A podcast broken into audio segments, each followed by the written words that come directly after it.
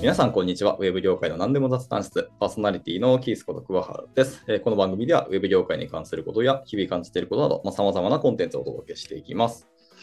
はい、えー、と今回はですね、また今年に2人目ですかね、の、えー、とゲスト会となります。で今回のゲストは、えー実は同じ会社のメンバーですけど、ウェブデベロッパーの、えーロッティさんにお越しいただいております。では、ロッティさん、よろしくお願いします。こんにちは。22年4月入社のロッティです。よろしくお願いします。はい、お願いします。いや、実は、ロッティさんとは、あの、お寿司を食べる会で、あの、一緒にしたんですけど、その時に僕がえ面談か面接をしたっていうのをす全然覚えてなくて、指摘されたっていう背景があってですね、その説はね、大変にごめんなさい。いや、本当にねあの、学生さんと話す機会が多いのでねっていう、すごい言い訳にはなるんですけどね。ちょっと思い出したりしました？全くですか？いや、多少思い出し出しましたね。あだけど、でもその時どんな話したか思い出せない。結構顔と、顔を覚えるんですよ。顔と声を覚えるのかな、僕は結構。ーなので、顔全然覚えてなくても、あ、なんかどっかで聞いた声なので、どっかでお会いしましたみたいなことを聞いたりすることはたまにあります、ね。でもその女性の声は被る人が結構多かったりして、男の方がなんか割と分かりやすかったりするんですよね。あ、そうなんですか？私逆に男性の声あんまわかんないですね。会議で僕やりますとか言われても、はいはい。どなたですか？ってなる。なるほどね。まあまあ、でも男性だからかな、俺が。まあ難しいですね。女性でもなんか、その中島美香みたいに分かりやすくはっきりした声だとしたら、まあ違いが分かるんですけど。あちょっとハスキーな感じの。そうそうそう。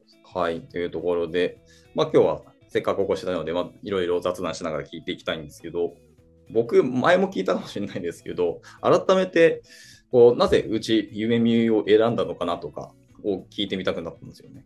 こんな変な会社をよく選ぶなって、ちょっと僕最近思ってるので。勉強してる時に一緒に勉強してた友人からなんか面白い企業があるよって言って変わった制度。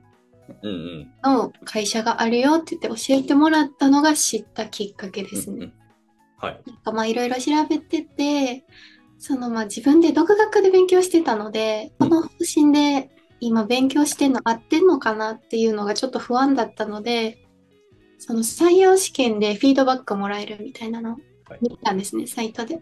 それで、あフィードバックもらえんやったらちょっとじゃあ記念受験じゃないですけど 高額のためにちょっと。でみようかなみたいな感じで受けたのがきっかけですね。なるほどね。ちなみに友人もこの会社を受けたんですか？いや、受けてないです。友人は別の会社で働いてたんですよ、もうすでにあもうエンジニアとして。はいはいはい。なるほどね。ってことは、でもそのその友人がどっから夢見を知ったかったな、次は気になるけど、まあおそらく聞いたのかなって勝手に思ってますけどね。テレビか何かで紹介されたことありますか？あーと、何度か確かテレビ出演はしてますね。うーん、なんかそのテレビで見たって言ってて、どれだろうな。まあそう、何度かもちろんあるけど、こっちからなんかお願いする時もあったりしたので、どれだろうな。サイバーさんがやっている番組なんか、アベマかな。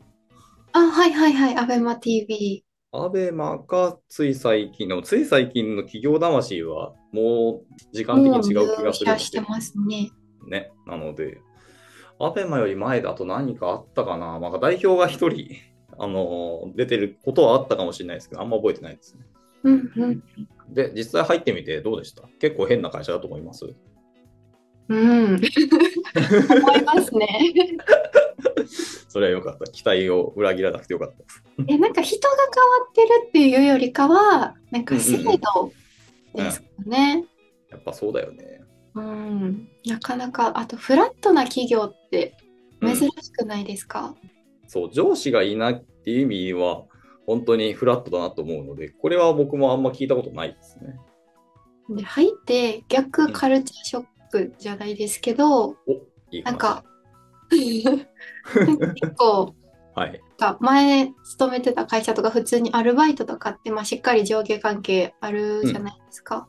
うんうんうん。で、なんか入って逆にこう自分の OJT でなんか桑原さんに噛みついたりみたいな、はいはいはい。じゃないですか。はい。いやなんか私はそういうの見てなんか、うん。え桑原さん怒らないのかなとか 対等じゃないですけど、まあ、うん上司に対してこう意見するって、うんなかなか言えない文化だと思ってたので、自分の中では。はいはいはい。で、なんかそれをなんか言われた側も、あ、そうだよね、みたいな感じで、こう結構普通に吸収していくように私は見えていたので、なんかそれはすごいびっくりしました。なんか、あ、お、なんか怒らないんだっていうか。なるほどね。そっか。でも言われてみればそうかもね。僕の時も、まあ、僕はちゃんと別の会社に入って、ちゃんと上司いる会社だったので、言われてみればそうですよね。まあ、怒ることはでもなかった気がしますけどね、前の会社、僕の時場合はですけど。でも、ちゃんとまあなんか上司部下っていう縦線はあったので、その時はチャットツールじゃなかったんですよね、僕が働いてた頃は。ちょっとレレ レガシーな体制だったっていうのもあるんですけど、後からかな、スラック使ってて。でもスラックはほほぼほぼなんか僕は使わなかったんでね。まあでもあな、あれですね、なんか怒る理由が正直言うとないなって思ってるので、まあ確かに怒る理由はないじゃないんですけど、なんか偉そうに言いやがってみたいな気持ち。いやあでもこれはあれですね、もしかしたらロッティもこの先同じようなことを感じるかわかんないですけど、このなんか年とか、やっぱ後輩って言われるメンバーがたくさん増えてくると、なんだろうな、逆にこう、噛みつかれる方が新鮮だったりします。ああ、そうなんですか。うんあ、時代もあるかもしれないですけど、やっぱり結構みんな世間とか世の中をけもうすでに割と知って、社会人になる学生さんも増えてる印象が僕の中にあって、そういう意味で言うと、落ち着いてるというと聞こえはいいんですけど、なんか最初からすでにトゲがない若い子が多いなっていう印象があってですね。だから噛みつかれたりすると、おちょっとこ今回は生きのいい子が来たなみたいなちょっと思ってですね。個人的にはそういう子の方を期待したりはするんですけど、まあでも、優秀はみんな優秀なので、あでもそうね、噛みつく必要もないぐらい優秀だみんなっていうのもあるかもしれないです。まあ、この感覚は同じか分かんないですけど、でも先輩になると結構違った見え方するので、それはそれで面白いです。あとはもう一個真面目な話をすると、あのまあ、別に今のが不真面目って意味じゃないんですけど、あのななんでしょう。時代が違うっていうのはやっぱりすごく強くて、えーと僕らがまだ学生からそこ社会人になった時代と今の時代ってあの情報とか技術とか、まあ、ハードウェアの進化もそうですけどいろんなものがかなり進んできてると思ってて逆に言うと僕らが若い頃に考えてた思想とか今まで経験してきたことが通用しなくなってきてるなっていうのを強く感じるんですよ。余計にこう若い子たちの僕らが想像しなかった発想とかアイディアって割と重要だったりすると思うんですよね。だからむしろ跳ね返ってくれる方がこちらとしてはやっぱありがたかったりするなってのは正直あるんですよ。あとはに入社して若い子だし新卒カードっていういいカードがあるんであもう好き勝手言ってくれていいんじゃないかなと思って。すごい面白かったですね。入って、入社して。OJT チャンネル、まあ世間だと多分タイムズチャンネル、いわゆる分報チャンネルかで使われることは結構聞くのであれですけど、まあうちのタイムズっていうか、まあ、OJT は特殊かもですね。本当に社内ツイッターみたいな感じですからね。もうツイッターですよね、本当に。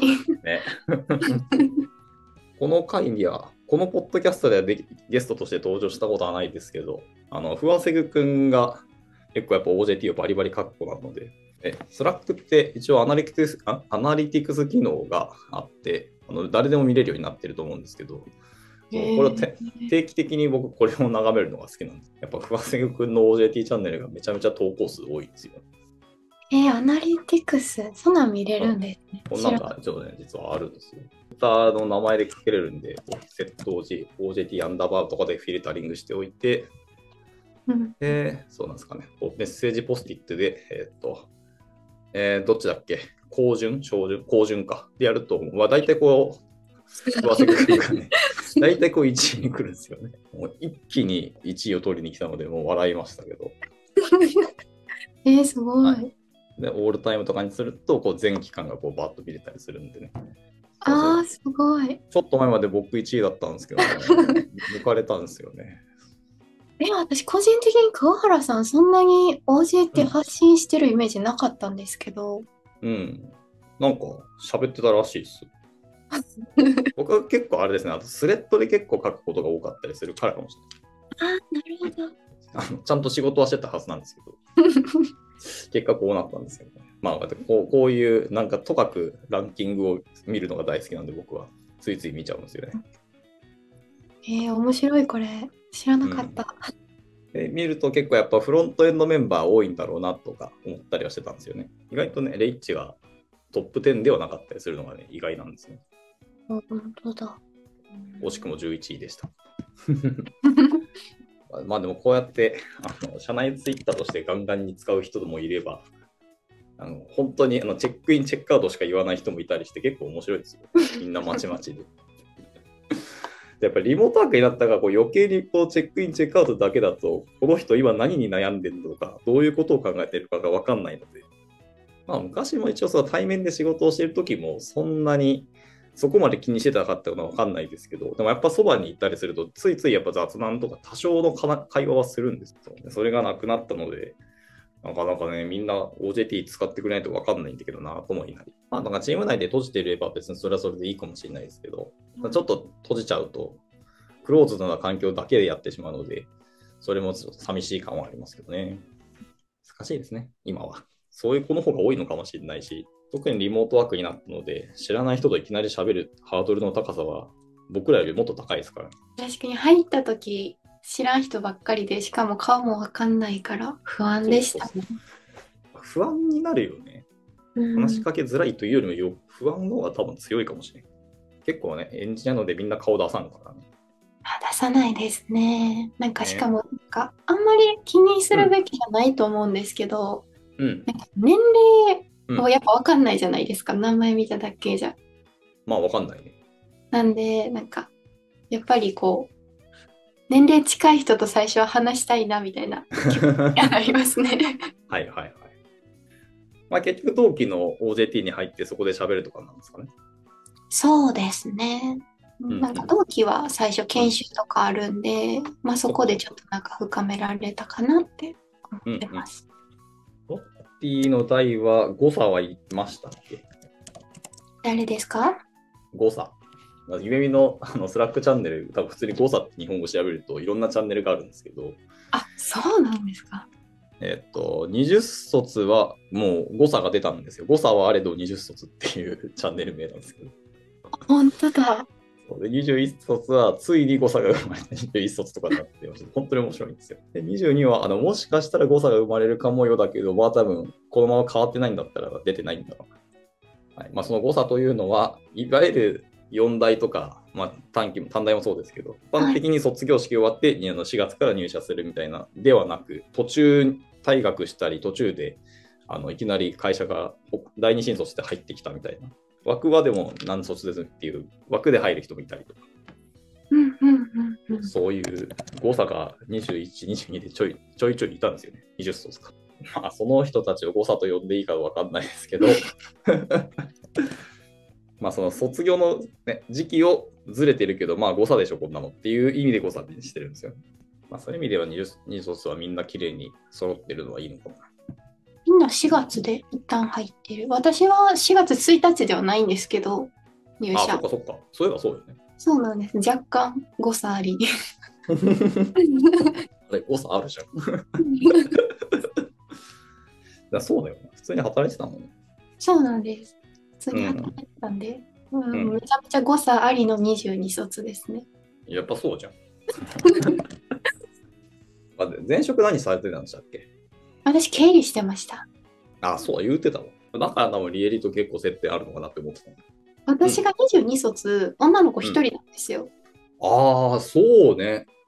それもあって声かけてくださったのはあると思います。こう言ってんじゃん。そうなんです。入社式で知りました。確かに。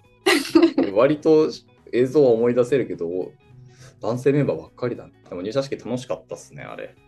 私、オンラインやったんですよ、参加。なんか別の理由があったんですか？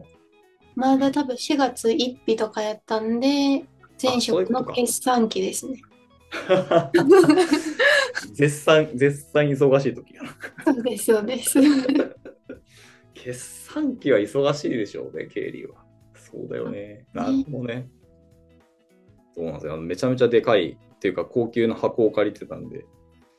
めっちゃ良かったです。ですよね。特に新卒、自分が主役メンバーなら余計にそうだよ。うんえーで続いて聞いてみたいこと、まあ、いくつかあるけど、真っ先にまず浮かんだのは、えー、と生まれも最初からずっと関西でしたっけ？私、生まれも関西で、育ちも関西。なんで、関西から出たことないですね。あ、そうなんや。あ、今もじゃあ関西なの？今も関西に住んでます。ご実家ですか？それとも一人暮らし？今は実家で暮らしてて、今年、今年の夏ぐらいから海外行きたいな、みたいな。はいはいはい。あ、いいですね。海外か。はい。行きたい国は？今、ヨーロッパで2つ迷ってて、ドイツかオランダ。そうですね。どっちでもいいな。あの、どうせ隣なんで。そうなんですよ。ただ、えドイツはあの地図見たら分かるんですけど、めちゃくちゃ広いんで、一概にドイツっていうと、ドイツのどこって絶対出てくるのと、なるべく近い方が、近いっていうのはその別の国に近い方があのいろいろ楽しめるって意味では、左、左って西側？東側か。左は西側ですね。西かな？はい。はいによ寄った方がいいかもしれないですね。うんうんうん。やっぱり陸続きで簡単に国境をスパッと越えられるので、それいいですよね、ヨーロッパは。まあ、日本人は多分オランダの方が行きやすいと思いますね。確かにビザの取得もしやすかったりとかいう話があったはずなんで。うんまあ、90日間だったらビザそもそもいらないですからね。一旦はアホリで、その後はちょっとビザ考え中ですね。ワーホリでも行ってみたい感はあるけど、もう無理かな。年齢的にはもう無理かなって。僕ぐらいのなんか年齢になったら、もうワーホリじゃなくて普通に行けよって感じだと思いますけど、確かに 海外転職とかエンジニアとかだったらすごいすんなりできそうなイメージがあります。いやー、国によって違いますね、これはまた。海外にチャレンジした方のブログを読みますけど、特にまあアメリカのブログが圧倒的に多いんですけど、すごい大変そうですね。そうなんですか。そのやっぱビザが一番のハードルで、次が転職活動ですかね。うーん。うんまあ、アメリカはっていう。うんなので、ビザ取るんだやっぱ日本人はオランダの方が取りやすいんじゃないかな。ねオランダ最近なんか有名ですよね。ビザ取りやすい。でなおかつ、今ならまだあれですね、夢見は、あの夢見ヨーロッパがオランダに会社があるので、で結局、夢見の仕事をしながらヨーロッパに、てかオランダに住んでるので、オランダのビザが取りやすくなるという抜け穴が。もう僕はその去年オランダに行ってきたので分かるんですけど、オランダに行くと、そのベネルクス三国っていうその三国同盟があるんですけど、はいはい。ルクスはルクセンブルグで、ベネどこだっけ？ベルギーですか？ああ、それだ。ひどい、ひどいなぁそう、ベネルクス三国のあの同盟があったりするので、この三国は国境を簡単に越えられるんですよ。ねえ。とか、この三国にあの行くための鉄道のパスとかがあったりしてうん、ユーレイルパスとかって言ったりするんですけど、ええ。を買っておくと、ベルギーはすごくサクッと行けるようになるし、まあルクセンブルクは僕行かなかったんですけど、まあでもそこに行けるようになったりするので、そういう意味ではやっぱオランダをおすすめしますかね。行きやすいし、住みやすかったですね。治安も良かったし。ご飯美味しかったですか？ご飯は、えーっとですね、店で食べたら基本的に美味しいですけど、まあその隣国が美味しい店、店で国ばっかりなので、それと比較すると、まあやっぱり劣りますかね。特別これっていうのがオランダってほぼほぼない国なんで、オランダ料理って聞かないですもんね。オランダ料理ってああるのかな？まあ強いて言うとあれじゃないですか。ニシンじゃないですか。ニシンのなんか油漬けみたいなやつがあって、えー、なんて言ったっけな、えーハーリングですね、それそれ。ハーリングっていうのがあります。これぐらいじゃない？でも、ハーリングは確かに美味しいですけど、これもまた好み分かれますね。僕はその海鮮とかあの日本酒が好きなんで、そういう味が好きな人はだいぶ好きだと思いますけど、オランダのハーリングをマジで買って日本に持って帰ろうか、大量買いして持って帰るか悩んだぐらいうまかったんですけど。ええそうなんだ。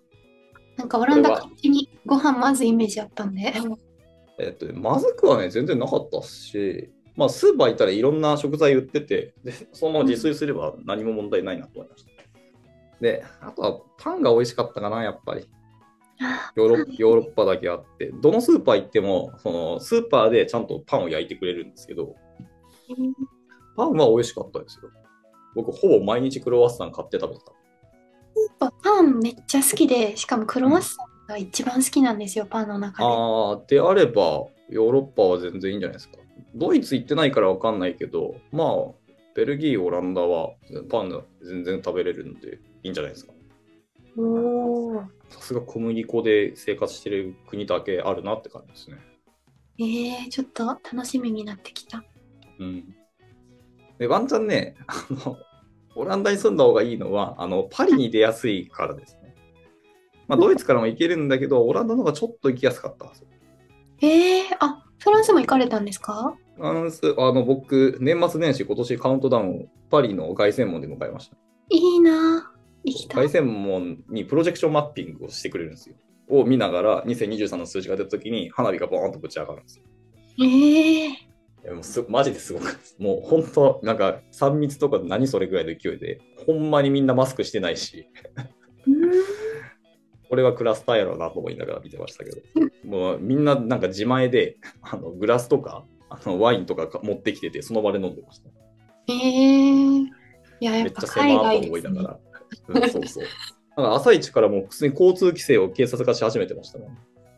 おー、すごい文化。なんか歴史的な背景があって、そうフランスとかベルギーはその食文化が強い宗教を選んだ気がする。なんかカトリックだっけ？ローマカトリックかなんかはそういう食文化とか芸術文化に富んだ確か文化で、オランダは違うんじゃなかったっけ？だから食文化が根付かなくて美味しいものっていうとなんかないみたいな話だった気がするんですけど、パンが好きならばぜひパリは行った方がいいと思います。パンだけで言ったらもうダントツパリが一番うまかったですね。えー、そうなんだ。パリのホテル2泊3日で行ったんですけど、まあ、あ朝ビュッフェで全く同じメニューだったけど、2日連続で朝からパン5、6個ぐらい食べ食べちゃっえー、いいな、ビュッた。フェ本。当に。そう、朝一ビュッフェで、しかもちゃんと焼きたてであったかいままなので、いや、うますぎでしょ、これって思ってましたね。えー、なんかちょっとヨーロッパのイメージが、なんかまとめていいかわかんないけど、覆りました。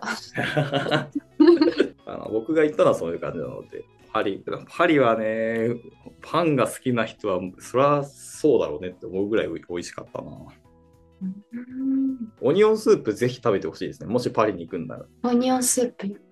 うん。パリっていうか、まあ、フランスなのかな？パリの伝統料理にオニオンスープがあるんですけど、まあ、い一般的な、日本にもよくあるオニオンスープの中に、えっとフランスパンが沈めてあって、で、店によるかもしれないけど、大体その上にチーズがかかって炙ってあるんですよ。えー、少なくとも今までいろんなところでいろんな食事してきたけど、スープの中でトップ3本の指に入れていいぐらい美味しかった。まあ、パンが入ってるから、そもそもスープだけじゃないんですけど、まあ、あれはぜひ味わってほしいですね。で、今、あえっと、見たんですけど、めっちゃ美味しそう。めっちゃうまかった。パリ行ってこれ食べないで帰ったら、本当後悔しただろうなっていうぐらい。ちょっとヨーロッパを回ってみて、うん。ガールさん的にはどこ住みたいなって思いました？はあね、それはいい問いで、真面目に現実界を言うと、今回滞在したとこにそのままともあの移住していいなって思ったので、僕はオランダですね。おー。あのベルギーって本当なんですか？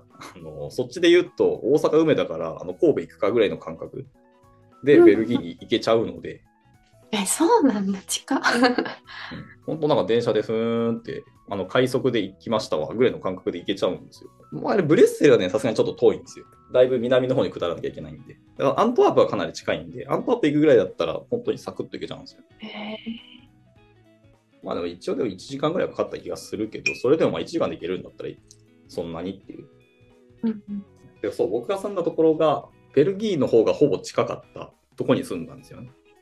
はい。なので、まあ、ベルギー行きやすかったってのもあるし、あとだいぶ落ち着いてたってのもあるかもしれないですね。アムステルダムとかあの主要都市に行ったらめちゃくちゃ物価高いんで、どこに滞在されたんでしたっけ、オランダの？僕はオランダの、えっと、アイントーフェンっていうあ、うん、それとこうってなるところですね。デザイン先進都市でしたっけ？え、なんかオランダに友達がいて、うんうんで、なんか結構その、住むのどこがいいかな、みたいな話とかをして、ここのアイントホーフェンか、ユトレヒトとか、ああ、いユトレヒトね。そう、ユトレヒトもね、いい街でしたよ。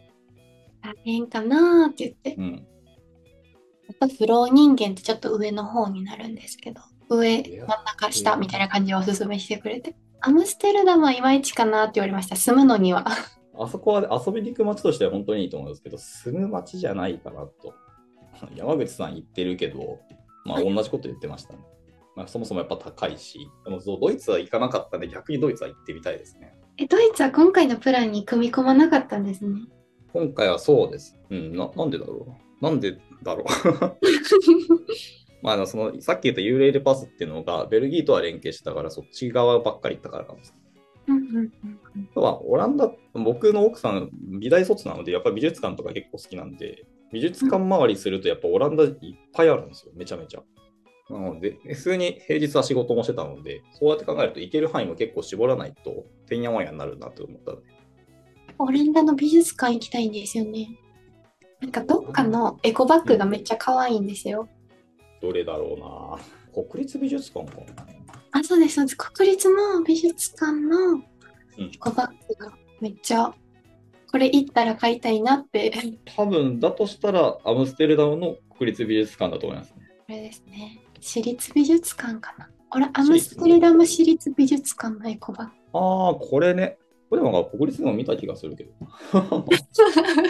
まさかの。うんでもこれね、いいですよね。シンプルで。で僕が見たのはこの、これも買いたいなと。それが国立ですかね、多分。まあ、どっちでも売ってる気がするけど、まあ、私立の、こっちはめったに見なかったかもな、確かに。あ、そうなんですね。まあ、よく見たら確かにスペルも違うもんね。これ私立だろ。いいな、やっぱりヨーロッパ。なんか聞けば聞くほど行きたくなりますね。ぜひ行ってもらえれば。うちは、でもあれですね。お酒好きな2人なんで、うちはです。はいはい。だからヨーロッパに行ったっていうのもあるかもしれないですね。ううん、うん。確かにお酒のイメージあります。ベルギーとドイツとオランダなんて絶対ビールじゃんみたいなとこあるし。ね、パリはね、でもやっぱりワインでしたね。ワイン安かったし、うまかったな。ええいろんな人に言ってるんですけど、パリのホテルに泊まったらですね、部屋の中にあのワインボトルを開ける あれが置いてあったんですよ。あ、栓抜きがあって栓抜き。さすがに笑いましたけど、まあみんな飲むんだなっていうので、ちょっと見ないものがあって笑いました。朝から昼からみんな飲む人は本当にワインパンパン飲んでた。なんか結構なんか勝手なイメージですけど、電車の中とかでも常にガブガブ飲んでそうな。さすがにね、それはないです。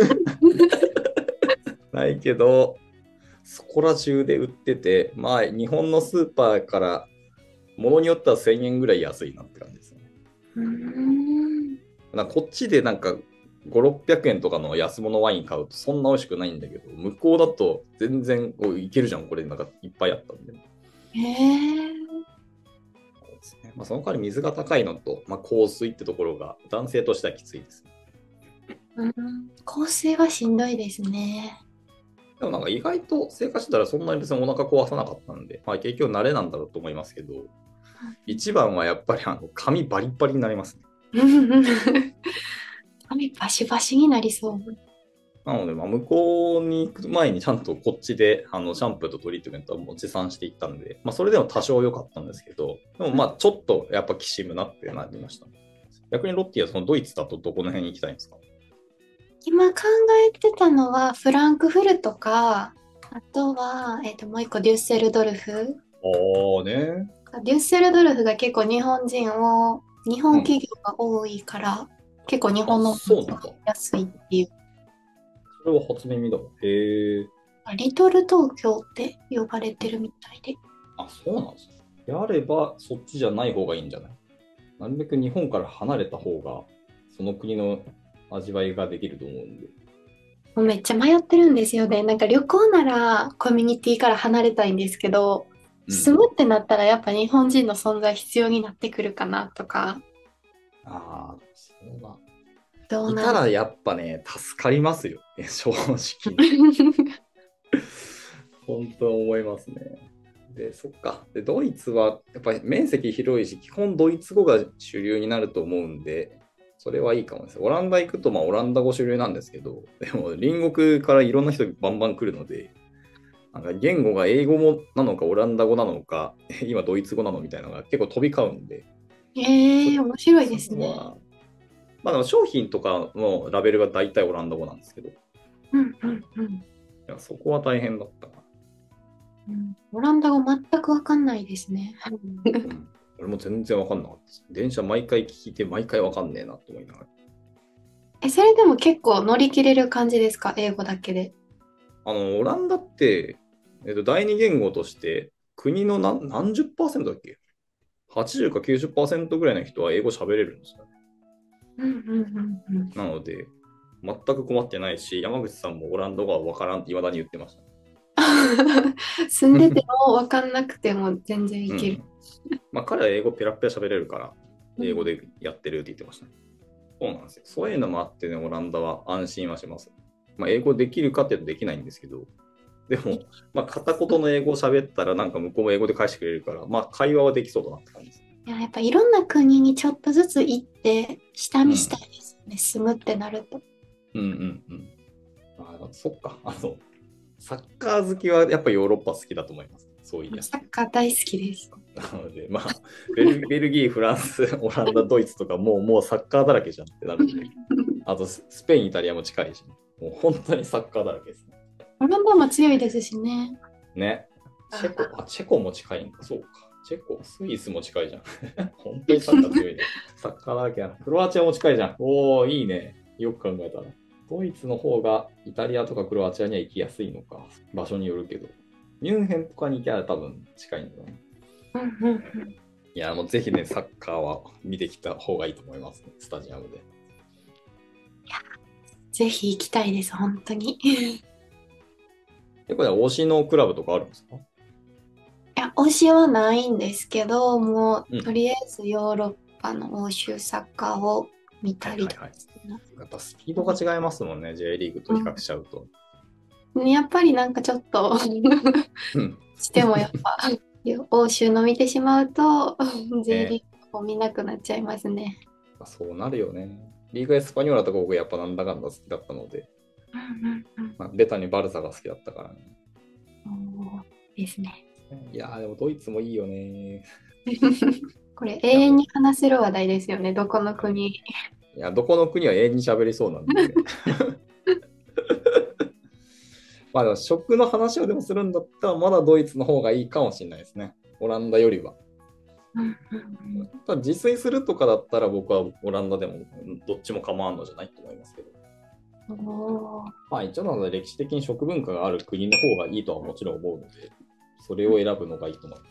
やっぱり日本人がこう海外に行くハードルの一つは食だって言いますよね。日本がご飯美味しすぎて、もうそれはね、帰ってきて痛感しました。あ、やっぱり断然日本の方が美味しいですか？うん。絶対美味しいと思います。ただ、パンはでもちゃんとパン屋に行かないと、あのクオリティには確かに行かないなって。スーパーで買うパンを俺も一生食わないなと思いました。おお、そう。あのいわゆる大量生産っぽい袋に入ってるパンいっぱいあるじゃないですか。あれもほん本当に多分食べないと思います、僕。買うとしたら唯一食パンぐらいかな？と思います、ね。パンはじゃあもう本当に革命だったんですね、川原さんが。うん僕ね、ず米の人なんですよ。食事。はいはい。絶対、まあ、パン、まあ、前食べてたけど、絶対米の方が好きな人なので、朝からパン食べるとかありえんかったんですけどね。毎日食べてましたね。ご飯派を覆すパンの美味しさ。まあ、向こうで食べれる米が美味しくないが正直には大きい理由でもあるんです。で、クロワッサンだとやっぱりバター多めなんですけど、単純にフランスパンが美味しかったです。ねフランスパンってなんか普通に味気ないって思いながら行って食べたら、あれパンって美味しくないってなって食べてました。いややっぱスーパーのフランスパンと絶対パン屋さんのパン屋さんとか本場のフランスパン全然違いますよね。ね。でもまあそれが向こうだと普通のスーパーで当たり前のようにそのクオリティ出すんやっていうので、ちょっと驚きますよ。え、そのパンは高いんですか？いや、普通に売ってるパンと変わんなかったですね。えー、何ユーロだっけ？でも、クロワッサンは確かに、えでも、言うて1.2ユーロいかなかった気がするんだよね。あーじゃあ今200円いかない。200、あ、200ちょっとぐらいじゃないかうんうんうん。なと思いますけど。まあ、ドイツは分かんないけど、まあ、オランダ、ベルギーとかはそんな感じだったので、ぜひ食べてもらえばいいんじゃないかな。えーちょっと行くのめっちゃ楽しみです。何もまだ計画してないけど。結構甘いの好きですか？大好きです。とするとね、絶対ベルギーのチョコレートを食べて帰った方がいいですよ。おー。ベルギーのあのブリュッセルのなんだっけ、グランプラスもぜひ、これ一生見ないで死ぬの本当に後悔するぐらいいいところなんで、ぜひ見てほしいんですけど、えグランプラスのすぐ近くになんかなんたら通りっていう有名な通りがあって、そこにね、チョコレートのお店がいっぱいあるんで、またどどこに入っても絶対美味しいんで、ぜひ買って食べてみてください。え、ちょっとチョコレート大好きなんで。え、ワッフルも食べました？ワッフル食べましたよ。いいな。ワッフル。僕でもあベル あのビターなチョコレートが好きなので、普通にチョコレートかかったワッフル食べたんですけど、甘すぎたんで、コーヒー欲しいなと思いましたけど。まあでも、その辺のなんか屋台的なとこで買って食べたんだけど、まあちょっとハイになってるのもありつつ、やっぱうまいです。チョコレートのクオリティがそもそも高いし、やっぱ小麦粉の扱いに慣れてんだろうなと思って。うん、甘いもの好きはね、ベルギーたまらんと思いますね、あれを。もう聞くだけで美味しそう。僕、たまたましかも入った店が、日本に進出してないあのお店だったんですよ。それでも、ベルギーの中では歴史のあるお店だったんで、僕はトリュフチョコレートみたいな、ちょっと中がとろける用のチョコレート好きなんですけど、はいはいはいはい。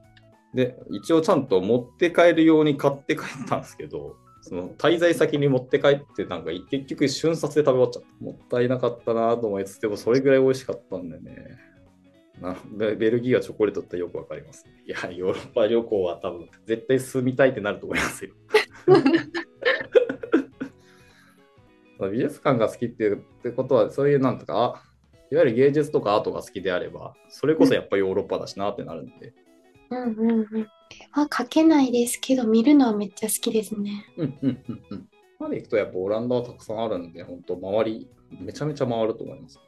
建物がやっぱ派手だったり、荘厳なのはベルギーとパリかな、フランスかなと思いますので。うん確かに建物すごいイメージありますね。なんかベルギーとかフランスは。フランスはどぎも抜かれたな駅出た瞬間。てか駅自体がどぎもだへえ。ただ多分見慣れちゃうなっても思いました。これ、どこ見ても本当同じようなクオリティなんですけど、どこ見ても大体似通っちゃってるので、あ、そうなんです。あとまあ物価高いだろうな、この街ってずっと思いながら見てました。うん、確かに。パリは絶対物価高いですよね。うん、パリは高いし、食事レベルもちょっとやっぱ高かったです、パリは。うーん。やっぱちょっとリッチな街。うん、リッチな街です。でもやっぱりそう、服飾だったり、食事の文化が強いので、まあ楽しいだろうなと思います。確かに。楽しそう。ででも僕はベルギーの方が好きかな。芸術っぽい方面でいくとベルギーかなって感じです。うんうんうん。あのブリュッセルはね、あんまり綺麗じゃないですよ。あ、そうなんですか？うん、タバコの吸い殻とか、そのゴミ系の汚さが結構あったりするので、うんそこを目つむれば全然いいと思います。いや、つむれない。そういう意味では多分パリの方がまだ綺麗かなって感じですね。オランダはもっと綺麗。でも日本のクオリティはもう諦めた方がいいです。どこの国行っても。確かに。日本やっぱ綺綺麗です。麗すぎる。めちゃめちゃ綺麗。まあだからまあこういう民族なんだなっても思いますけど、まあ、民族だからこういう綺麗さなんだろうけど。うんうんうん。いや、いいな。ぜひヨーロッパ行ってほしいな。楽しいので。いや、一旦旅行で行きたいですね。旅行でぐるぐる回って、この国いいなって決めたい。ワーホリを使って、転々とするっていうのも欲しいかもしれない。勇気あるんだったらこうシェアハウスとかを点々できできた方がいいかもですね。うんうんうん。確かにシェアハウス楽しそう。うん。本当に文化とかが違いすぎて、なんか、え、そこマジかよって思うのいっぱいあるでしょうけど。なんで Ruby 触ってるんでしたっけ？フロントエンドエンジニアとして入社して、うん。で案件にじゃあフロントエンドの入ろうってなった時に、うんうん。案件があまりなかったんですね。はいはいはいはい。で、そのフロントエンドエンジニアとして参画できるかっていう、誰が参画できるかっていうのをメンバー決めるときに、はいはいで決めたんですけ ど、で、まあ、アソシエイトなんで全員その候補のが、まあなんかその差異がなくて、この人じゃないみうんうんたいなのがなかったんで、もうここはじゃあこういうくじにしようってなって、ど。うん。でくじから外れちゃったんですよ。で、なんかこれからどうしようかって、また案件探そうかってチームの方が言ってくださってる時に、うん。サーバーサイドの方が、よかったらやりませんか Ruby って言って声かけてくださって。うーん。で、なんかそのサーバーサイあ、同じ案件、私が応募してうんうん案件と同じ案件で、サーバーサイドが自分一人しかいないんで、うんよかったら一緒にやりませんかって声かけてくださって、ほう。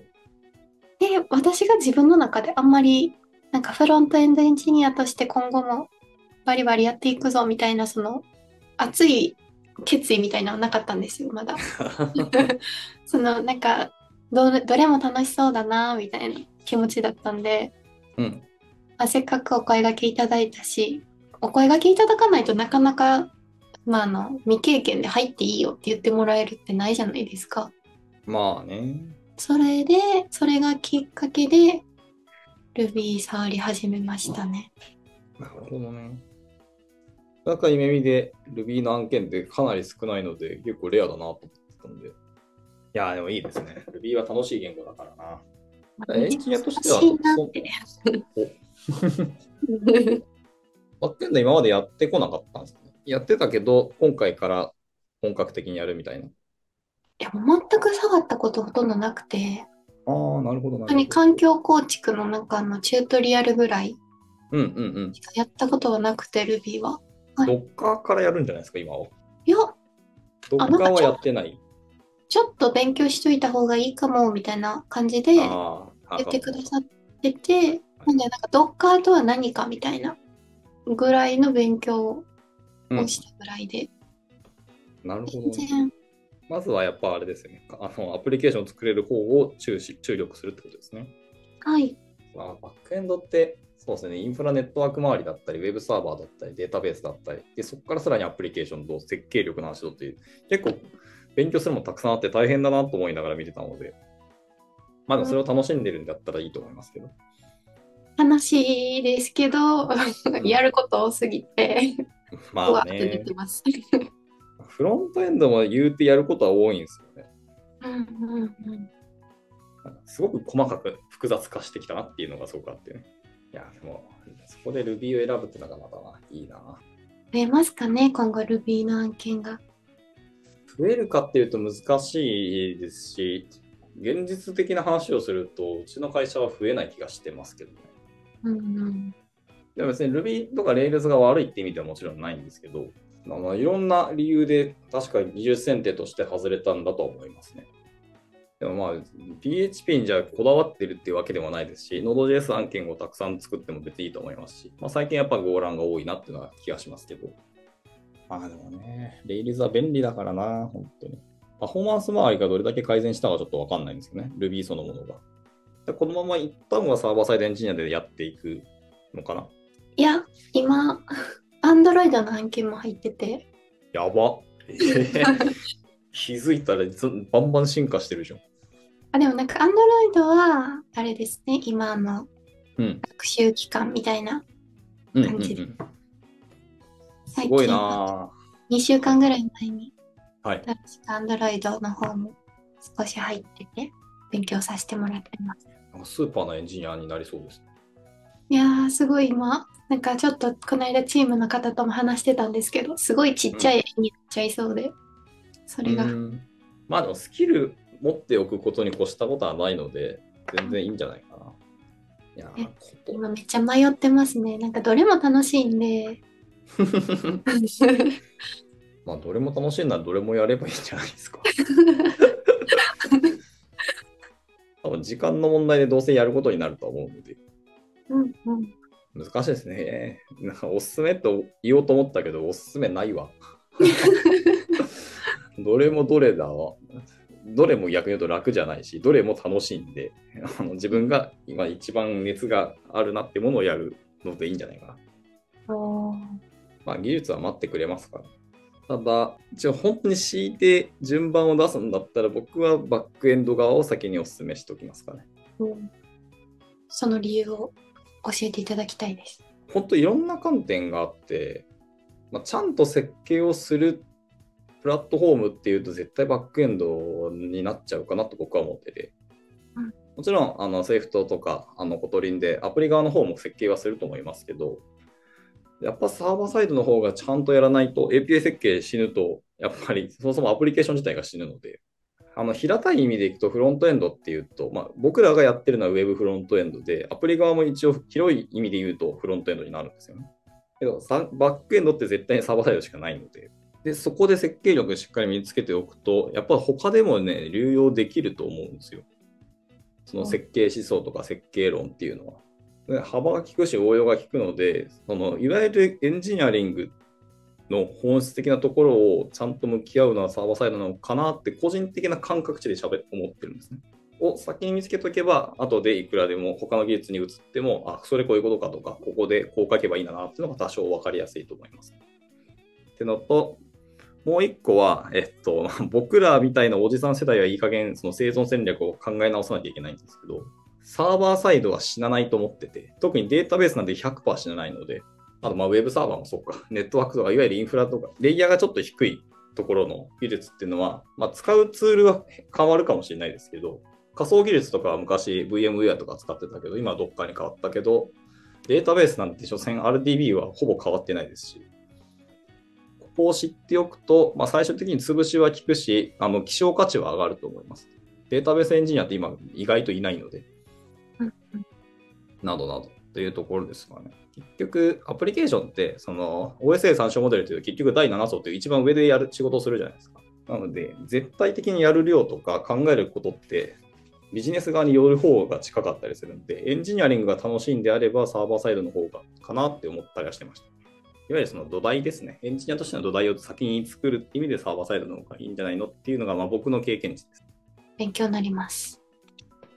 まあ、アプリは僕全然やってこなくて、独学で Swift しかやってないので、まあ、フラッタも若干やったかな。なので、逆にアプリ側の方の意見を聞くのはいいんじゃないですか。アンドロイドだと、まあ、岡山にいたりとか、まあ、あと、ヨータンに聞いてもいいんじゃないですか。割と教えてくれると思うし。って感じですね。でもまあ、アプリは楽しそうなんだよな。すごく気になるんですけど。アンドロイド多分人募集してますよ。そうなんですよね。アンドロイドは、まあ、毎年恒例、どの企業もあの採用大苦戦してるんで。ああ、そうなんですね。そうですね。イベント行くと、どの企業さんともワッティングして、あ、やはり御社もみたいなとこあったりするんで。まあ今でも、Android よりもフラッターに振り切った方が早いのかもしれないです、ね。やっぱり学生さん、フラッターは一度は触りましたって人結構増えたんで、でも技術どれも楽しいってことは、いわゆるフルサイクルエンジニアになるのかな、最終的には。わかんないけど。全然決めてないです、本当に。どうしよう。まあまあ、まだお若いから、キャリア的なのはそこまで真剣に考えなくても、今熱量を傾けられるものにどんどん傾けるのもいいと思いますけど、年取ってきたり、いろんなライフイベントが発生すると、その熱自体がやっぱ消えていっちゃうので、うん、僕も今20代の頃みたいな技術楽しいの熱量で勉強できなくなっちゃったんですよ。楽しいんですけど、楽しいけどもう熱が出てこない、正直。とかなるので、今熱があるんだったら、それを燃やせる時に燃やした方がいいんじゃないのっていうのがあるので、感じですかね。ありがとうございます。はい。というわけで、じゃあ、いい感じかな。ぼちぼち、この辺で入りたいかなと思います。はい、じゃあ、えっ、ー、と、時間迫ってきたんですけど、はい。まあ、一旦こうですね、あの永遠に喋ってしまいそうなので、一旦区切りますが、えっ、ー、と、なんか宣伝したいこと、告知することありましたっけ？宣伝告知は特に大丈夫です。はい、わかりました。